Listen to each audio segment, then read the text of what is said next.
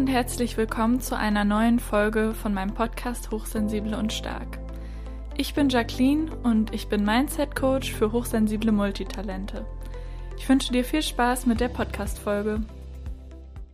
Hallo Guido, ich freue mich sehr, dass du heute in meinem Podcast zu Gast bist und ähm, vielleicht kannst du dich zuerst einmal vorstellen, wer du bist und was du alles so machst. Ja, hallo. Erstmal freue ich mich, dass ich bei dir zu Gast sein darf. Äh, mein Name ist äh, äh, Guido, also ich heiße Guido.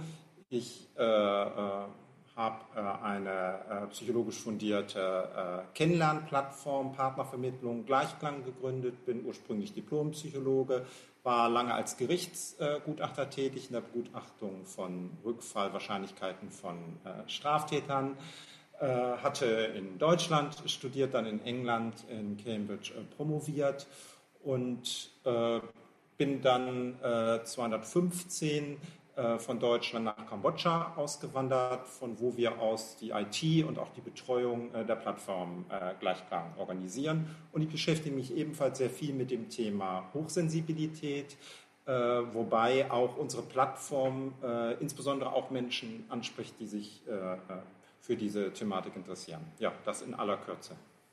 Ja, cool. Ich finde das super spannend, schon die einzelnen Themen, die du äh, gerade angesprochen hast. Vielleicht mal ganz zurück zum Anfang. Hochsensibilität, wie bist du selber überhaupt das erste Mal auf das Thema gestoßen und was hat so dein Interesse geweckt?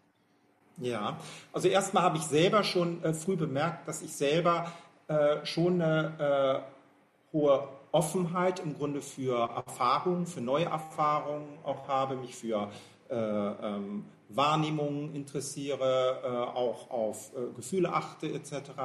und auch nicht ganz so konventionell äh, denke. Das fiel mir im Grunde schon sehr früh ein. Und als ich dann einige Literatur später, auch im Psychologiestudium danach las zum Thema, eben auch von Aaron, aber auch anderen, fand ich, dass ich mich da in nicht in allen, aber doch in weiten Teilen äh, recht gut äh, wiederfinden kann. Das war äh, sozusagen mein äh, eigenes äh, Interesse. Später, als wir dann äh, die Kennenlernplattform Gleichgang schon gegründet hatten, schon online waren, ganz am Anfang war Hochsensibilität da noch nicht als spezifisches Vermittlungskriterium drin, erhielten wir aber immer mehr Rückmeldungen auch von Mitgliedern, die sagen, es wäre doch schön, wenn Sie hier auch hochsensible Menschen kennenlernen können oder Menschen, die damit jedenfalls umgehen können und äh, keine Schwierigkeiten damit haben. Und das leuchtete mir dann auch selbst äh, unmittelbar ein, sodass wir es dann bei Gleichklang mit aufgenommen haben. Und daraus entstand dann mit der Zeit die weitere Fragestellung, ja, wie könnte man eigentlich Hochsensibilität vielleicht doch noch einfacher und klarer und präziser wirklich auch erfassen und messen?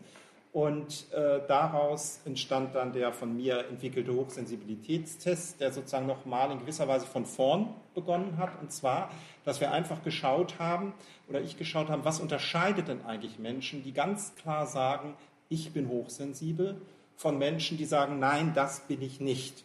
Und denen, allen Betreffenden hatten wir ganz viele Fragen vorgegeben und haben dann einfach mal ausgerechnet, was sind denn die entscheidenden Fragen, Fragen die diese beiden Gruppen voneinander trennen. Und auf dieser Basis ist dann äh, dieser Test entstanden, der auch sehr gut angenommen wird, muss ich sagen. Und äh, in aller Regel auch sagen eigentlich alle Betreffenden, sowohl die nicht hochsensiblen wie auch die hochsensiblen, dass sie äh, auch das Ergebnis doch äh, als sehr plausibel und äh letztendlich zutreffend erleben. Ja, Cool.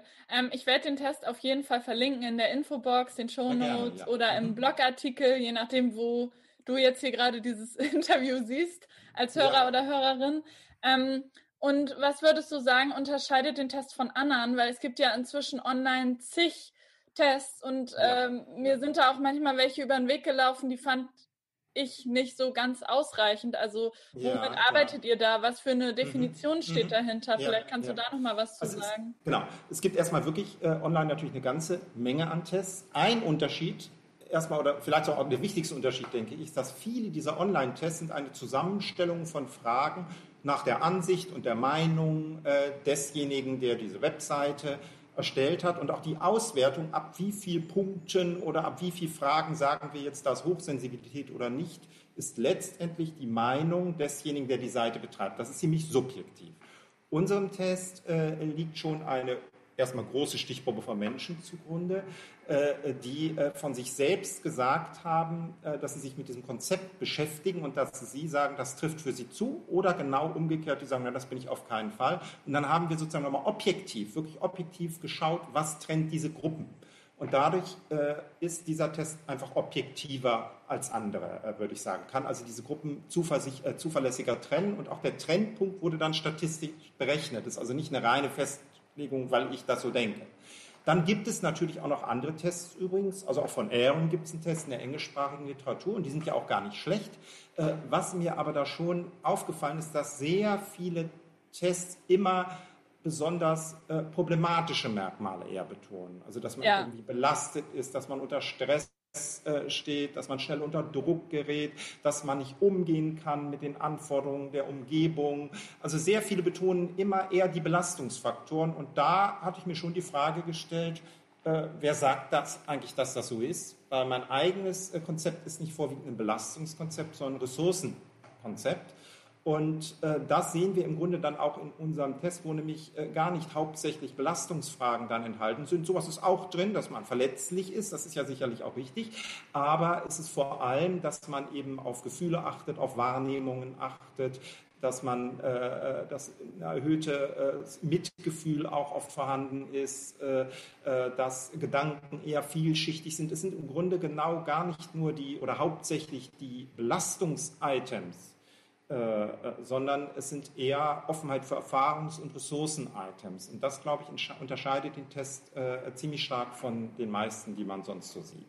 Ja, ja, sehr schön, dass du das nochmal so erklärt hast, weil damit ist auch die Erklär also es ist auch meine Erklärung, warum ich den Test gerne verlinken möchte und darauf hinweisen möchte, weil ich mir natürlich auch wünsche, dass mehr Menschen das eher in einem positiveren Licht sehen, weil ich das selber auch so sehe. Und ich finde, da ist halt der erste Ansatz, ähm, was, was sind da überhaupt für Fragen in dem Test, was fülle ich da gerade aus. Deswegen finde ich mhm. das total ähm, wichtig und auch schön, dass, mhm. das, dass das so ist. Es wird nämlich sonst auch oft verwechselt, einfach nur, es wird manchmal auch einfach mit psychischen ja. Störungen verwechselt. Manche leiden unter Depressionen oder einer Angststörung und schließen daraus, ach, jetzt bin ich hochsensibel, was aber überhaupt nicht sein muss. Das kann übrigens auch sein, natürlich. Auch Menschen, natürlich können Menschen mit Hochsensibilität Depressionen entwickeln, aber genauso können das Menschen ohne Hochsensibilität. Ne? Also es wird dadurch einfach oft im Grunde mit einer Störung verwechselt, was ich nicht für den richtigen Zugang halte.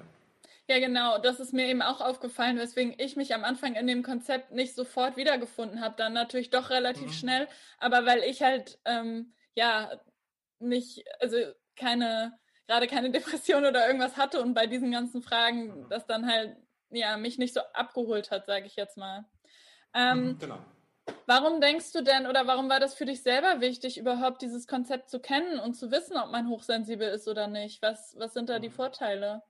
Ja, ich glaube, es gibt tatsächlich eine ganze Reihe von Vorteilen, dass wir besser mit uns selbst umgehen können und uns selbst im Grunde besser platzieren können, also besser unseren Alltag planen und umsetzen können, wenn wir ungefähr auch verstehen, wie wir selbst sind.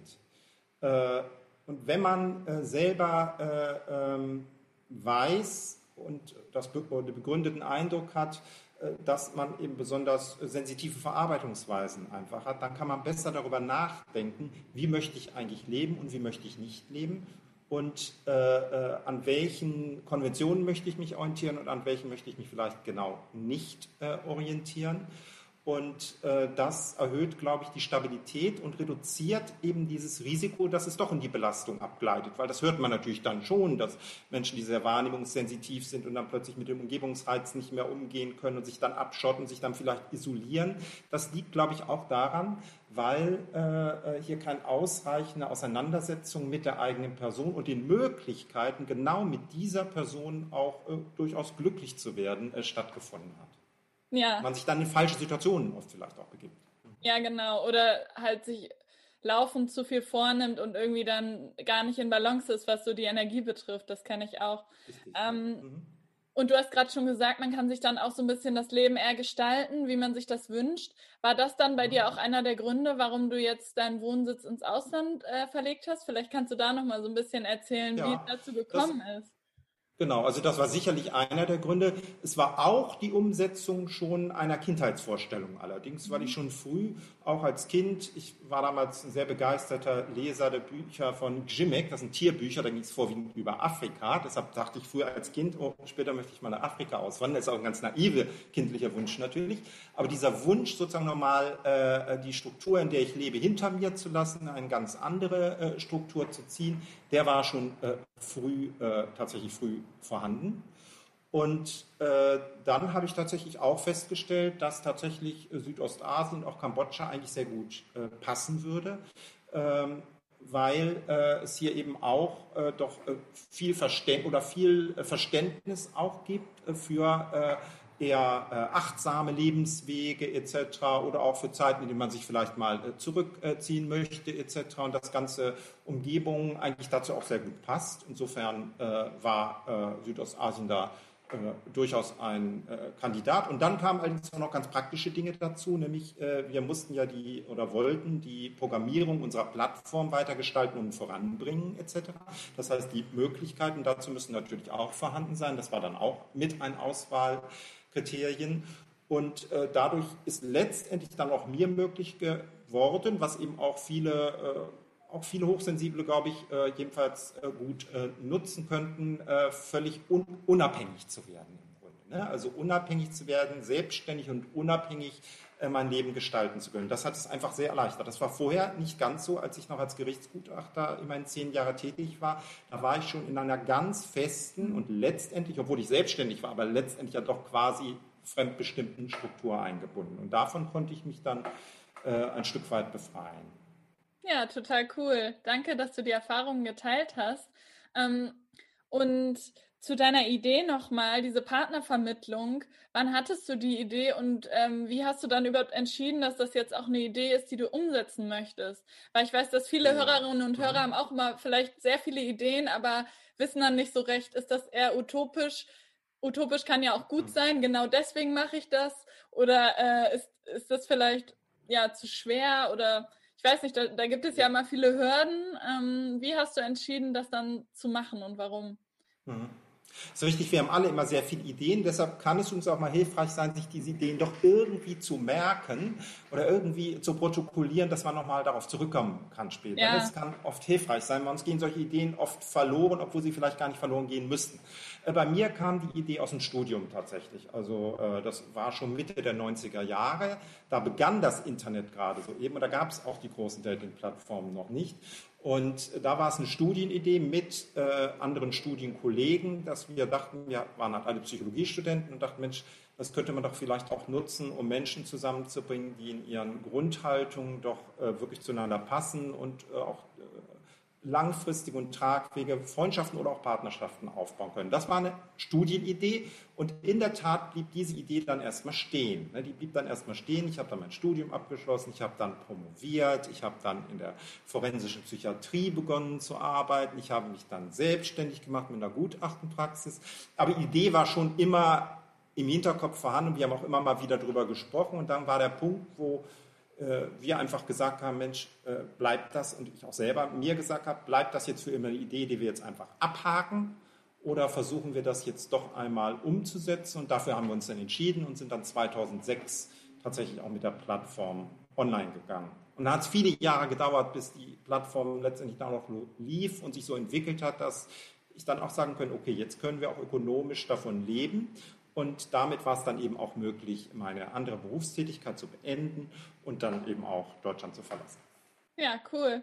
Ähm, du hast gesagt, es hat ein bisschen gedauert. Vielleicht kannst du gleich mal sagen, wie viele Mitglieder ihr gerade ungefähr aktuell ja. habt mhm. und auch Du hast eben schon angesprochen, ihr möchtet die Menschen so zusammenbringen nach psychologischen Kriterien und so, dass man vielleicht die gleiche Grundhaltung hat, wenn ich das richtig verstanden habe. Ja, mh, Aber vielleicht kannst du da mhm. noch mal genauer drauf eingehen. Was sind denn so die Kriterien und was ist der Unterschied mhm, vielleicht zu ja. anderen Plattformen? Ja, gerne. Also tagesaktuell haben wir ungefähr 21.500 Mitglieder. Wir unterscheiden ja. uns allerdings jetzt von anderen Plattformen, wie zum Beispiel den großen Plattformen, die haben Millionen Mitglieder. Die haben allerdings auch zum großen Teil kostenlose Mitglieder. Das sind solche kostenlosen Test-Accounts. Wir erheben von allen Mitgliedern ausnahmslos eine Gebühr, die wir allerdings auch sozial ermäßigen für Menschen, die sich das jetzt nicht leisten können. Äh, einfach um sicherzustellen, dass auch wirklich nur Menschen zu uns kommen, die ernsthaft nach Beziehungen suchen. Denn gerade beim Dating, beim Dating füllt sich bei kostenlosen Angeboten sonst die Teil sofort mit Bildersammlern, mit Spaßvögeln, mit Leuten, die einfach mal schauen wollen, mit Leuten, die sich nie mehr abmelden, immer dabei bleiben, obwohl sie gar nicht äh, interessiert sind oder die sich auch gleich zweifach, dreifach mit verschiedenen Profilen, manchmal auch mit verschiedenen Geschlechtern anmelden. Das passiert, wenn man kostenlos das anbietet. Deshalb haben wir hier eben auf äh, die äh, äh Kostenpflicht sozusagen äh, gesetzt, was, glaube ich, auch eine äh, gute Entscheidung ist. Äh, wir vermitteln in der Tat nach einer Passung der Grundhaltung, wobei das aber nicht heißt, dass wir sozusagen, sozusagen nur Menschen zusammenbringen wollen, die quasi gleich sind. Das wäre übertrieben, das ist nicht so, sondern das Entscheidend ist, dass wir sagen, in zentralen Grundhaltungen, das heißt in Überzeugungen und Einstellungen oder Modellen der eigenen Lebensgestaltung, die den Mitgliedern wirklich wichtig sind, wo die sagen, das ist für mich ein entscheidender Lebensstilfaktor. Dort sollte eine Übereinstimmung bestehen, damit man gemeinsam so einen Lebensstil entwickeln kann, zufrieden werden kann und vieles Positives erleben kann in eher oberflächlicheren Dingen, zum Beispiel mal einen spezifischen Hobby oder sonst was, da dürfen Menschen sich auch jederzeit unterscheiden. Es geht also nicht darum, dass sie alle gleich sein müssen. Aber in Grundhaltung, zum Beispiel in ethischen Grundprinzipien oder in, in ökologischer Orientierung oder auch in der Frage, wie will ich eine Partnerschaft leben? Möchte ich eine monogame Zweierbeziehung haben und zusammenleben zum Beispiel? Oder möchte ich, und das gibt es genauso, selten, aber es gibt es, sagen, gibt es Menschen, die sagen, nein, ich möchte eigentlich eher eine polyamoröse Beziehung mit mehr als zwei Personen haben und wir müssen auch nicht unbedingt zusammenleben. Das sind ja zwei grundlegend verschiedene Modelle und jemand, der sehr stark ein Modell verfolgt, wird nicht glücklich mit jemandem, der das andere Modell sehr stark verfolgt. Ja, da sollte sozusagen eine Übereinstimmung bestehen in grundlegenden Modellen. Und da kommt jetzt auch das Thema Hochsensibilität tatsächlich mit rein. Und zwar in zwei verschiedenen Möglichkeiten, die wir alle beide bei uns implementiert haben. Äh, wir vermitteln nicht ausschließlich Hochsensible an andere Hochsensible. Das ist nicht die, Haupt, äh, äh, die Hauptintention, das tun wir nicht. Wir haben aber festgestellt und eben auch in Umfragen, dass wirklich viele Hochsensible berichten in Partnerschaften mit nicht Hochsensiblen, dass Probleme aufgetreten waren, dass man sich nicht verstanden hatte, dass der andere dachte, äh, man wäre nur irgendwie äh, nervös oder neurotisch, äh, dass die Kommunikationsebene nicht funktioniert hat. Das wissen wir schon. Äh, und ein der wesentlichen Faktoren ist hier einfach die Akzeptanz. Das heißt, die Akzeptanz zum Beispiel des nicht hochsensiblen Teiles für einen hochsensiblen Menschen, diesen Menschen annehmen zu können, sich auch bemühen zu wollen, hier zu einem Verständnis zu gelangen und dann äh, auch miteinander gut umgehen zu können. Und das erheben wir. Erheben halt die Selbsteinschätzung hochsensibel und wir heben die Einschätzung, darf denn der Partner und Partnerin auch gerne diese Merkmale haben. Und wenn das der Fall ist, dann vermitteln wir durchaus auch hochsensible äh, Mitglieder an nicht hochsensible Mitglieder. Allerdings erlauben wir es den Mitgliedern auch, dies noch weiter einzuschränken, weil es tatsächlich dann auch eine Reihe von Mitgliedern mit Hochsensibilität gibt, die sagen, für mich ist es aber doch wichtig, dass mein Beziehungspartner, Beziehungspartnerin ähm, ebenfalls hochsensibel ist. Und deshalb kann das weiter äh, eingeschränkt werden. Und dann vermitteln wir wirklich nur Hochsensible an Hochsensible. Das sind also die wesentlichen Vermittlungsprinzipien. Ja, cool. Ich finde das mega interessant ähm, und ich glaube, dass das auch viele Hörerinnen und Hörer interessiert, weil ich äh, auch schon mal zum Beispiel mit meinem Freund so eine FAQ-Folge aufgenommen habe, weil mir auch oft Fragen gestellt wurden, so wie ist das in Partnerschaften, wie sind die Erfahrungen mit hochsensiblen Partnern oder eben nicht hochsensiblen. Da mhm. scheint mhm. super viel Interesse irgendwie zu herrschen. Ähm, ja, bestimmt, ja. Vielleicht kannst du auch noch mal sagen, was sind denn deiner Meinung nach ähm, so ganz generell Aspekte, auf die man achten sollte bei der, bei der ja. Partnersuche oder auch bei langfristig gut funktionierenden Partnerschaften? Mhm. Also das Wichtigste, wenn ich jetzt mal bei der langfristig äh, äh, gut funktionierenden Partnerschaft beginne, wobei das sollte schon bei der Partner beim Kennenlernen anfangen, ist tatsächlich, und das ist wirklich das Allerwichtigste, ist eine im Grunde radikal offene und ehrliche Kommunikation miteinander. Das ist wirklich das Wesentliche, denn wir sehen zig, zum Teil langjährige Partner, die wissen überhaupt nichts voneinander. Die wissen überhaupt nichts voneinander. Und solche Beziehungen, ja, da lebt man entweder aneinander vorbei, wird frustriert oder man trennt sich. Das ist im Grunde dann, äh, was in solchen Beziehungen eintritt. Das Wichtigste überhaupt ist, sich gegenseitig zu verstehen und das kann man nur, wenn man miteinander kommuniziert und hier eine Atmosphäre der Angstfreiheit auch herzustellen. Es gibt ja Partner, die haben ja Angst, miteinander zu kommunizieren, die trauen sich gar nicht zu sagen, die werden dann bestraft zum Beispiel, ja, oder, oder man sagt, dann trenne ich mich jetzt aber, oder es werden äh, gestritten oder es werden Vorwürfe gemacht. All das hilft aber in Wirklichkeit gar nicht. Es geht darum, miteinander zu kommunizieren, damit jeder versteht, wie der andere eigentlich ist und was der andere sich eigentlich wünscht, um auf dieser Basis einen Weg zu finden, äh, dass beide Seiten gerecht werden und eine Wechselseitigkeit aufgebaut wird. Das ist, glaube ich, das Wichtigste. Radikal ehrliche Kommunikation und zwar bereits zu Beginn, denn dann trifft man auch keine falsche Partnerwahlentscheidung, wenn man gleich am Anfang offen und ehrlich sich austauscht. Genau, finde ich auch. Ähm, und dann hat man auch nicht diesen Aspekt, dass man die Person äh, hinterher ändern möchte oder irgendwie solche genau. Anwandlungen hat, genau. weil man ja direkt weiß, wie die Person ist und die so annimmt und akzeptiert, wie sie ist oder eben auch nicht und also genau. oder sich halt dagegen entscheidet und darum finde ich das auch so ähm, so wichtig und ich glaube dadurch kann das auch entstehen dass man sich gemeinsam miteinander weiterentwickelt und an Themen arbeitet wenn man so ehrlich und offen Richtig. kommuniziert weil dann weiß die andere Person auch was gerade los ist ähm, und was mhm. gerade passiert sage ich jetzt mal genau und da hast du gleich nämlich den Aspekt angesprochen den ich dann auch gleich als zweites genannt hätte und das ist nämlich der der Veränderungsbereitschaft. Es ist immer eine positive Sache, wenn man in eine Beziehung hineingeht, wenn man nicht die Vorstellung hat, alles, was jetzt gerade so in meinem Alltag ist, muss auch bitte so bleiben. Und der Partner ist eher so ein, so ein Ding, was noch hinzukommt. So äh, das Hund. ist eher ungünstig. Ja, genau eine Veränderungsbereitschaft mit hineinzubringen, sodass man auch sich wirklich wechselseitig nochmal verändern kann. Äh, das ist ebenfalls äh, äh, sehr hilfreich. Ja, cool. Danke für diese Einblicke. Ähm, gibt es zum Abschluss noch was, was du gerne allen Zuhörern und Zuhörerinnen mitgeben möchtest zu diesem Thema? Ja, ja, durchaus. Also ich würde äh, zwei Dinge im Grunde, äh, wenn wir mal beim Thema Hochsensibilität im Allgemeinen äh, äh bleiben, würde ich den äh, Hörerinnen und Hörern gerne mitgeben, äh, wirklich keine Angst vor Hochsensibilität zu haben und sich nicht immer nur als ein belasteter Mensch, der eingeschränkt ist, zu definieren, sondern wirklich nach den eigenen Ressourcen und Stärken zu schauen und zu schauen, wie man genau mit dieser Hochsensibilität in welchen Situationen äh, glücklich werden kann. Also keine Angst vor Hochsensibilität. Und äh, bei dem Thema Partnersuche äh, würde ich äh, äh, gerne den Hörerinnen und Hörern mitgeben, je besser es im Grunde gelingt, versucht auch als Single schon äh, zufrieden zu werden und so zu leben, wie es euren Bedürfnissen und eurem Wesen entspricht, um dann jemanden zu finden, der im Wesentlichen dazu passt, auch wenn er sich in anderen Aspekten mal unterscheidet und dann gemeinsam etwas aufzubauen. Und äh, seid bloß nicht verzweifelt, weil ich jetzt partnerlos seid. Man kann auch als Single sehr glücklich leben. Und Partnersuche darf Zeit in Anspruch nehmen und es muss überhaupt nicht, äh, für Torschlusspanik gibt es überhaupt keinen Grund. Das wären so die beiden Dinge. Ja, sehr schön, danke. Ich danke dir von Herzen, dass du heute zu Gast warst und diese ganzen interessanten Infos und Einblicke mit uns geteilt hast.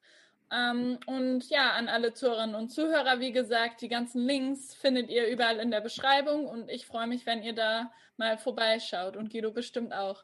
Ansonsten äh, gerne bis zum nächsten Mal. Tschüss. Tschüss, ich bedanke mich auch sehr herzlich. Tschüss. Ich danke dir von Herzen fürs Zuhören und würde mich sehr über deine Unterstützung freuen, indem du meinen Podcast abonnierst auf YouTube und oder auf Spotify und indem du mir auf iTunes eine 5-Sterne-Bewertung gibst. Ansonsten gerne bis zum nächsten Mal. Tschüss!